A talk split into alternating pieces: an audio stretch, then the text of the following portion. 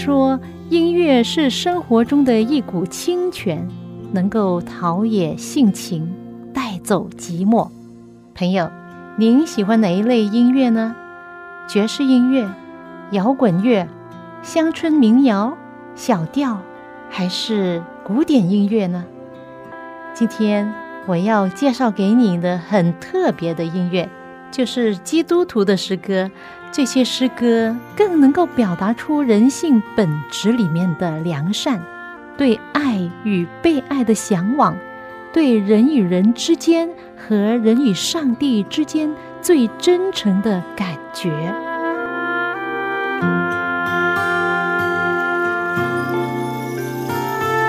亲爱的听众朋友，您好，我是肖阳，又到了我们走进心中的歌节目时间，欢迎您的收听。最近我接触到一些长者，他们的心地都很善良，而个性呢很可爱。你跟他聊天的时候，你会很开心，你会很喜欢跟这样的人在一起。许多年以前，曾经有这样一位长者，他是一位宗教改革家。曾经有一位他的朋友去他家访问他，问他说：“假如只是假如而已哈，假如你明天就不存在了。”今天是你最后的一天，你将如何度过呢？他一边抚摸他脸上的胡子，一边慢慢的说：“哦，我首先要做晨祷，就是早上的灵修，然后去某个地方讲道，这是很早就约好的。然后晚上呢，就去我的老朋友家做客。他说他会等着我，彼此聊天。”我们会一起祷告。晚上十点左右，我会回到房间休息。而在这之前呢，我会喝一杯暖茶，去看看庭院的门关好了没有。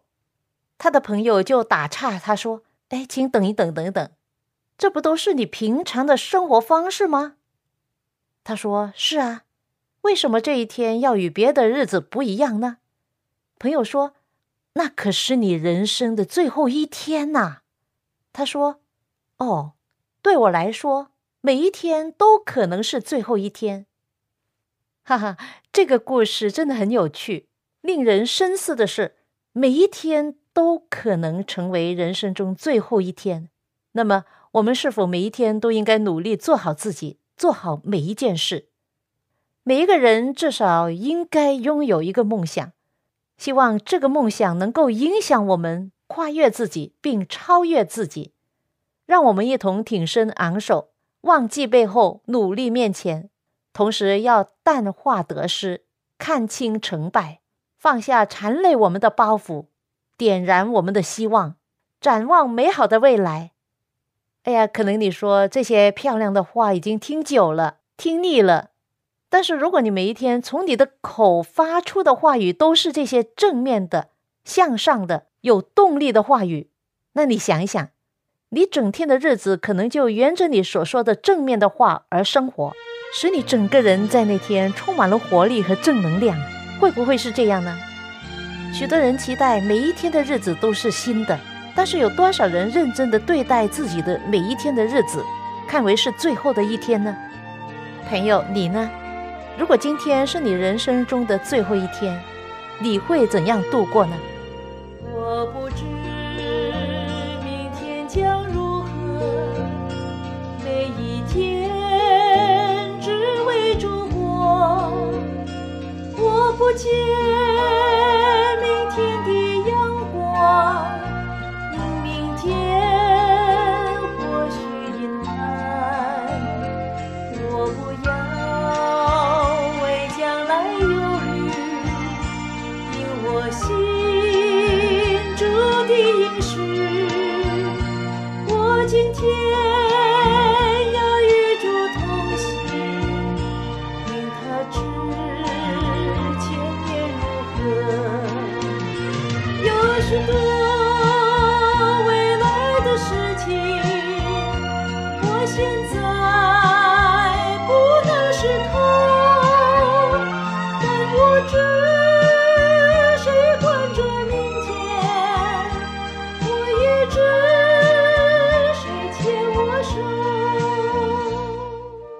这首诗歌的名字叫做《我知谁掌管明天》，这是我最近在面书直播的时候唱出的一首歌。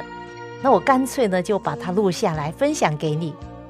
这首诗歌的作者是一个美国人 Ella Stanfield，他十二岁就成为基督徒，他一生中写了大概五十首诗歌，而这首诗歌是在他的作品之中最为突出。也是被众人所喜爱的诗歌，你知道吗？他是在极度痛苦、忧伤的境况之中写成这首歌的。是的，我不知道将来如何，但是我知道谁掌管明天。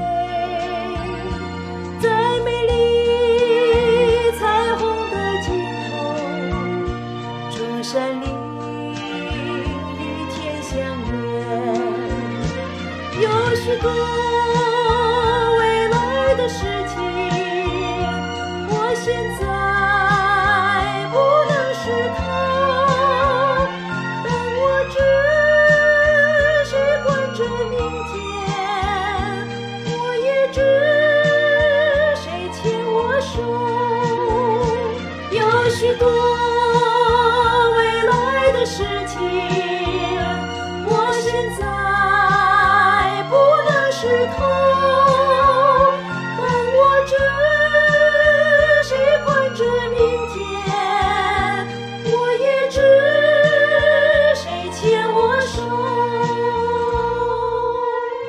我朋友，你遇见患难、忧愁、担心，我建议你学唱这首歌，而且每天都唱，那么你的心情会完全不一样。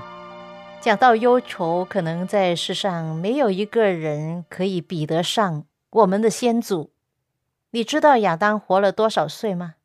九百三十岁，他在人间住了九百多年，亲眼目睹罪的结果，可以想象一下。当亚当离开伊甸园的时候，他一想起自己会死，心中会感到很恐怖。当他的长子该隐杀死了弟弟亚伯，亚当从人类的家庭中看到死亡的真相。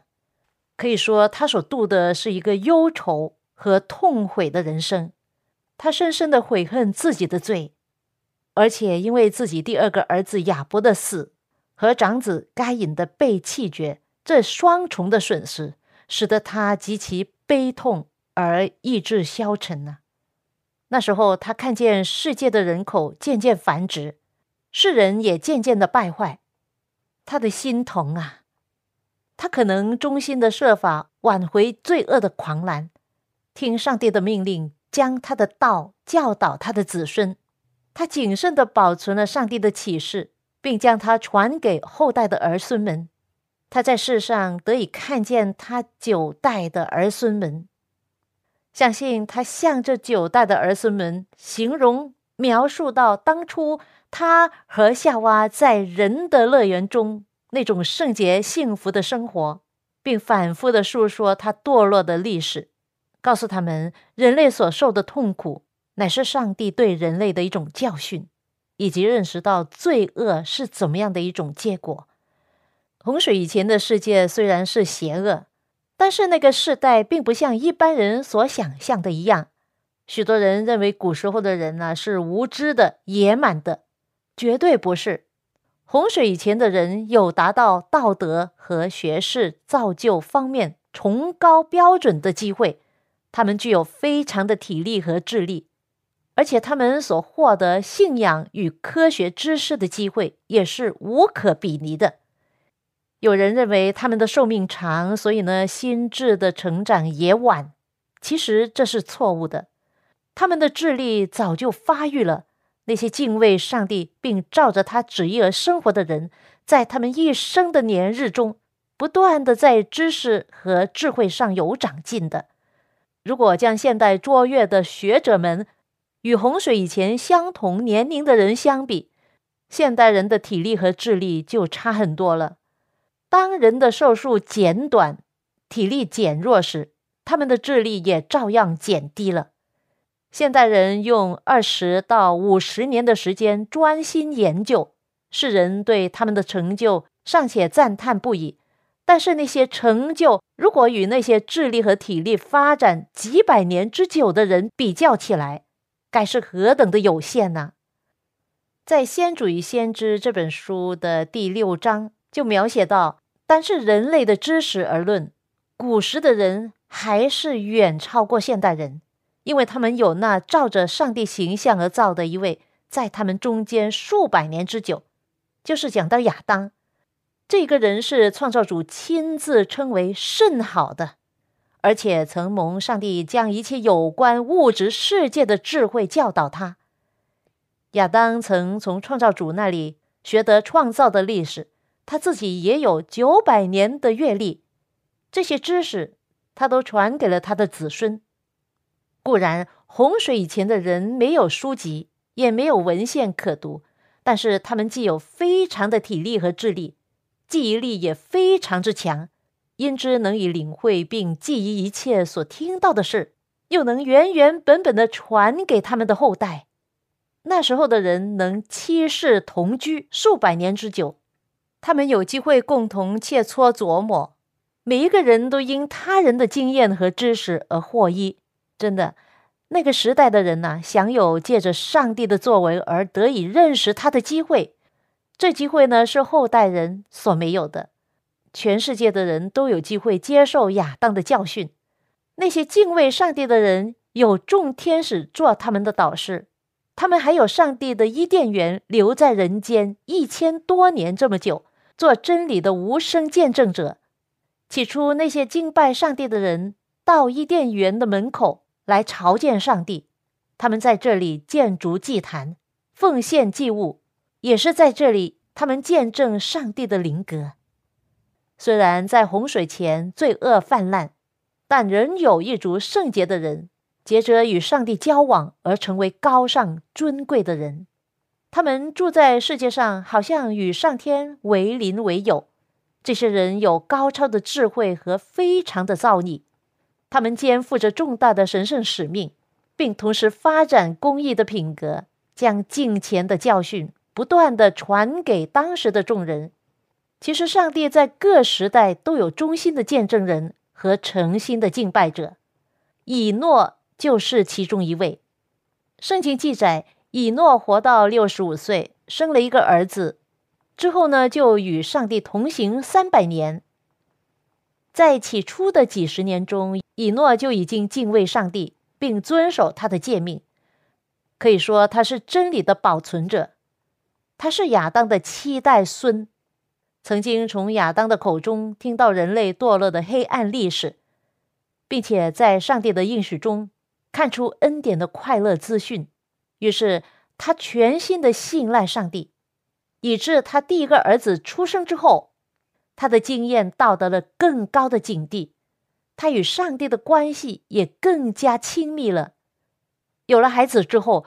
他充分的明白自己做上帝儿子的本分和责任，他看到自己的孩子对父亲的爱和单纯的信靠，同时感觉到自己心中对这头生儿子的极其的疼爱，就得了一个宝贵的教训，明白上帝赐下他的儿子给世人的那种大爱，以及上帝的儿女们对天父所应有的信赖。以诺昼夜深思默想上帝的爱和恩典，于是他以心中一切的热忱，将上帝的爱向他四围的人表现出来。以诺与上帝同行，并不是在梦境或者意象中，乃是在他日常生活中各种职责上，他并没有做一个隐士，使自己与世界隔离，因为他在世上还有必须为上帝做的工。他在家庭中以及与世人的交往上，他总是一个坚定不移的上帝的见证人。以诺是一个修养高深、知识广博的人。他虽然蒙上帝赐给他特别的启示，但是因为他与上天有不断的交往，能够经常领略上帝伟大与完全。他也是世上一个最谦卑的人。他与上帝的来往越密切。就越感觉自己的软弱和缺点。他经常用很多的时间单独的默想、祷告。就是这样，他经常在上帝面前以求更清楚的明白上帝的旨意，以便实行出来。所以，我们可以想象，他与上帝同行三百年，简直是住在天上的气氛之中。以诺一边亲近上帝，与上帝同行，一边将上帝的启示传给其他的人。当他目睹罪恶的时候，就毫无惧畏的斥责罪恶。他一方面向当时的人宣讲上帝的救恩，另一方面恳切的劝这些罪人离弃罪行。在新约圣经犹大书十四节，我们看到这一段话：亚当的七世孙以诺曾预言这些人说：“看呐，主带着他千万圣者降临。”要在众人身上行审判，证实那一切不敬虔的人所往行一切不敬虔的事，又证实不敬虔之罪人所说顶撞他的刚服话。耶稣在福山宝训这样说：“清心的人有福了，因为他们必得见上帝。”以诺就是这样的人，他追求心灵的圣洁有三百年之久，以其与上天和谐。他与上帝同行三个世纪，天天追求更密切的联络。终于，他与上帝的交往越来越密切，直到上帝将他接走了。他早已经站在那永恒之世界的门口了，只差一步而已。如今天门大开，这一位在地上多年与上帝同行的以诺，穿过天门，做了人间第一个进入天国的人。在那里，他与上帝同行的经验还要继续下去。真心感恩，分别为圣，不信记录，不随俗浮沉，对身忠心，尽人本分，活着今天称他是第一人。与神亲近，曾梦指引，一诺心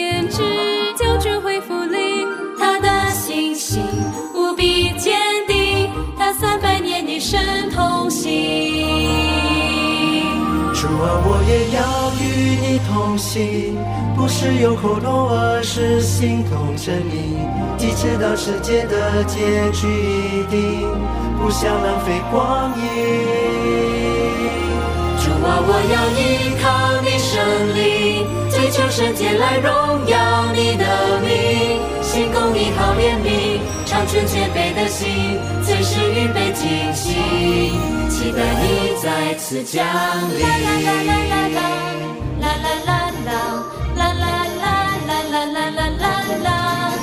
这首诗歌是来自三一六音乐事工的诗歌《与神同行》，其中描写到旧约圣经在创世纪第五章以诺这个人物，他对上帝有无比的信心。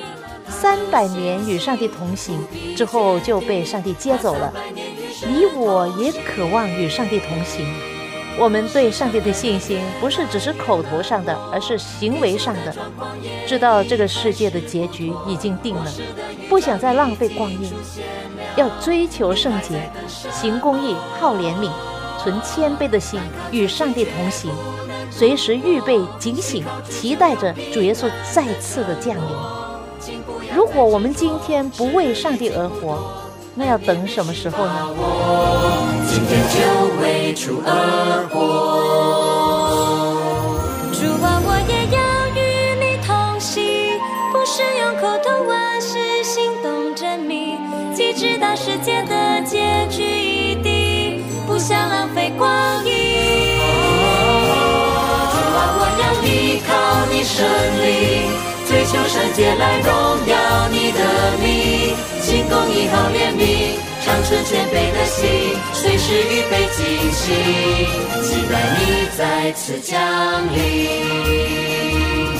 心公义好怜悯，长存谦卑的心，随时预备惊喜，期待你再次降临。啦啦啦啦啦啦啦啦啦啦啦啦啦啦。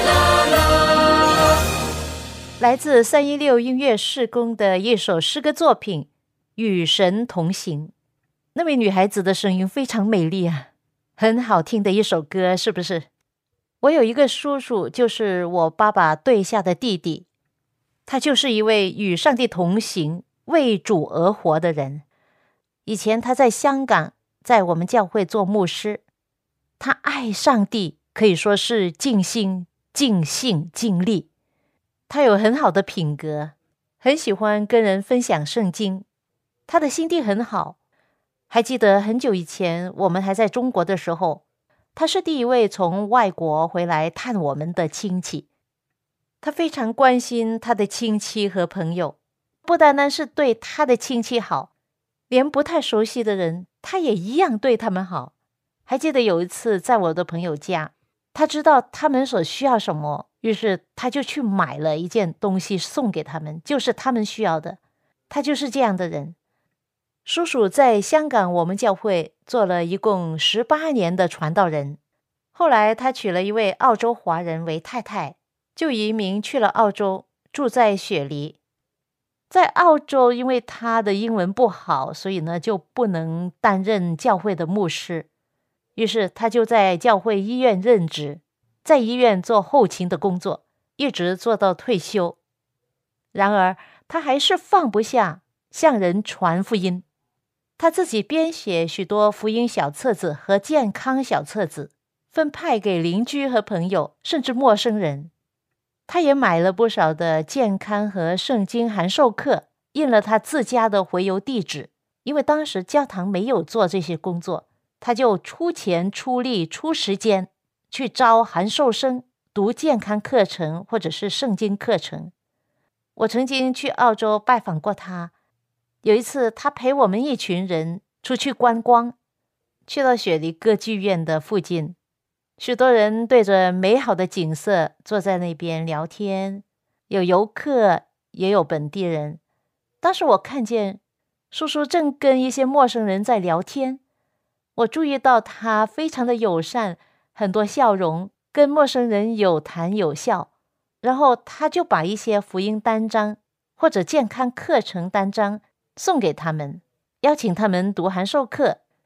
我的叔叔虽然他在教会里面不是一位传道人了，但是他的一生，他活着就是一位终身的传道人，因为他的生命就是为上帝而活的，他活出了上帝所喜悦的人生。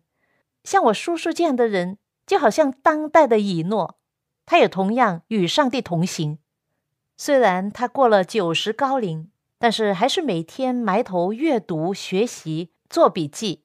将他所读到的圣经或者是读到的书，把心得写出来，仍然能够讲到为上帝传扬福音。他很看重对亲人的关怀跟彼此之间的感情。他有一个大姐在洛杉矶，有一个哥哥就是我父亲在香港，一个妹妹住在美国的佛州，最小的弟弟住在多伦多。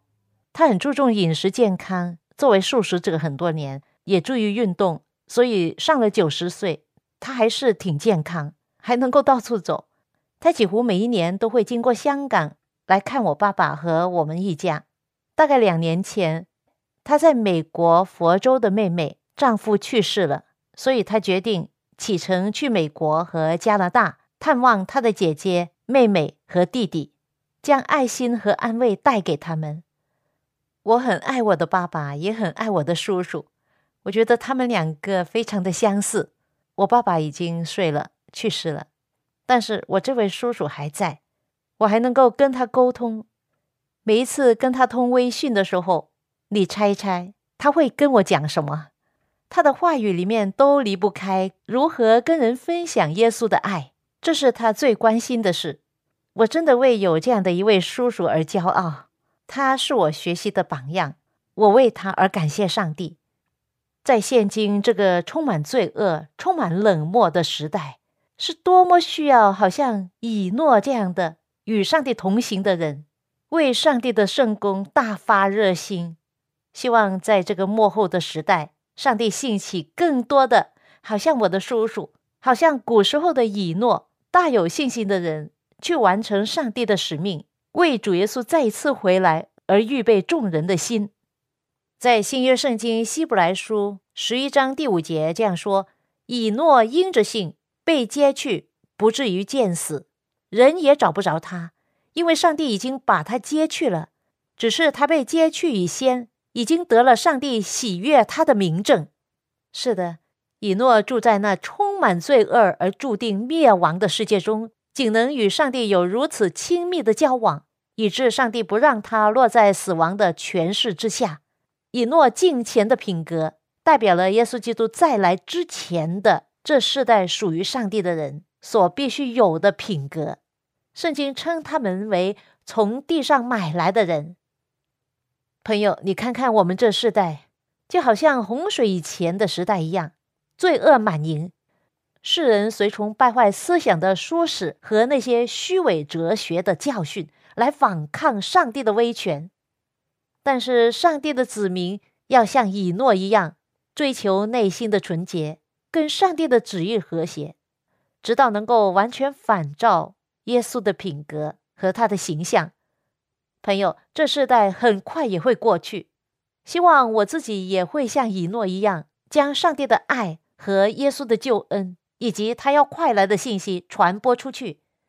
最终，上帝要施行审判，世上每一个人都会根据上帝的律法，因着我们的言语行为受审判。从以诺的人生，我们更加可以展望到未来。以诺怎样在世界遭洪水毁灭之前被上帝接去，照样的。凡活着的跟随耶稣的人，也必在世界被毁灭之前，从地上被接升天。圣经告诉我们说，我们不是都要睡觉，乃是都要改变。就在一霎时、眨眼之间，号筒末次吹响的时候，因为主必亲自从天降临，有呼叫的声音和天使长的声音，又有上帝的号筒吹响。因号筒吹响了，死人要复活，成为不朽坏的，我们也要改变。那在基督里死了的人必先复活，以后我们这些活着还存留的人，必和他们一同被提到云里，在空中与主相遇。这样，我们就要和主永远同在了。朋友，你愿意将来永远与主耶稣同在吗？愿上帝的爱和救恩。与你和你的家人同在。我们下一次走进心中的歌节目中再会吧。每一步越走越光明，像攀登黄金阶梯。每种灯